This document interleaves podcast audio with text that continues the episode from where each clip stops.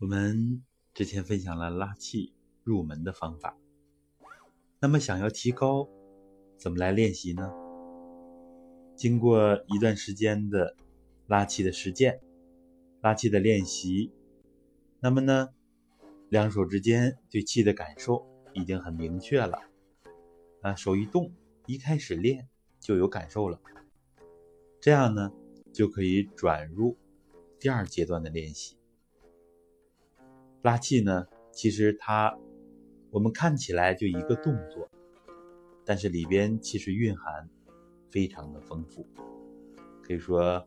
我们传统本体论啊，哲学的一些人天合一的啊这些观点，都可以在这里来落实。其实我们传统文化很重视实践，那么我们自己想让他对自己的身心有更大的帮助。那么就要再深入的分享一下拉气的练法。首先，拉气呢，我们开始讲的就是注意两手之间，其实逐渐的，两手两臂、两个胳膊之间都要感受这个外气，胳膊与身体之间也要感受这个开合。所以呢，第一步就是以。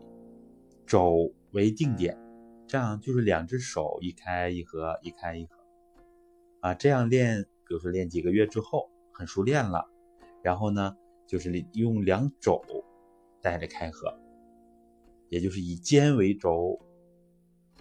两个臂、两手同时向外开，向内合，哎，这样来练习，这样呢就会体察气的范围，啊，聚气的范围。会更加的提升，然后在意念活动上呢，就是我们要随着两手两臂的开合，意念跟着姿势的运动啊，根据我们动作的运动，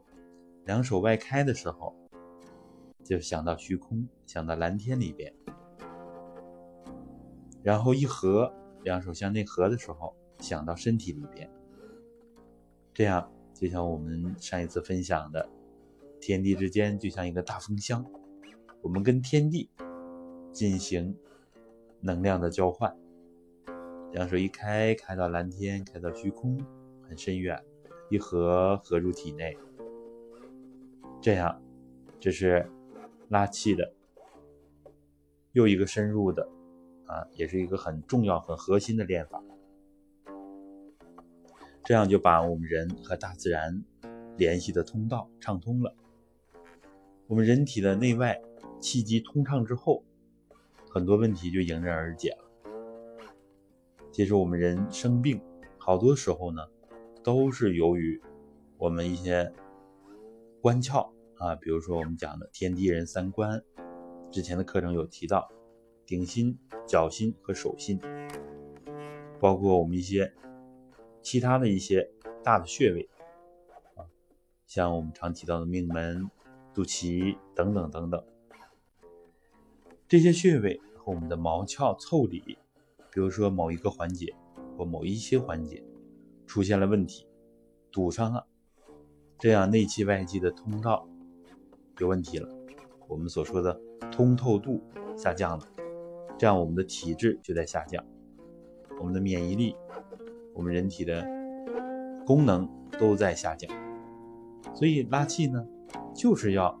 把这些通道的畅通。你看，一开开到虚空里边，内气外放；一合合到身体里边，外气内收。古人呢，很少有这样来练的啊，当然也有这样练的，就是练混元气啊。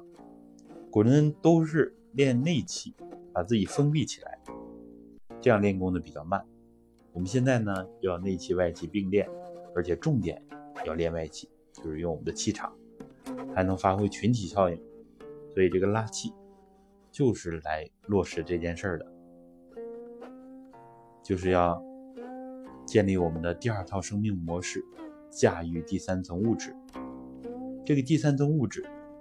就是传统所说的混元气，我们。跟现代科学对接的一个称谓，所以这么一开一合，想虚空，想体内，啊，有这么多深层次的内容。以后有兴趣呢，可以学习一下三层物质理论假说，还有更加系统的以前提出来的混元正体理论。这样呢，其实这就是给自己啊实实在在的深入到我们传统文化的实学里面。以前所说的玄学，实际上。它有实学在里边，不懂的人表面看有点玄，但是实际上深入进去才能知道它的妙处。老子说：“玄之又玄，众妙之门。”啊，不进来是不行的。好的，关于拉气，我们就跟大家分享这么多。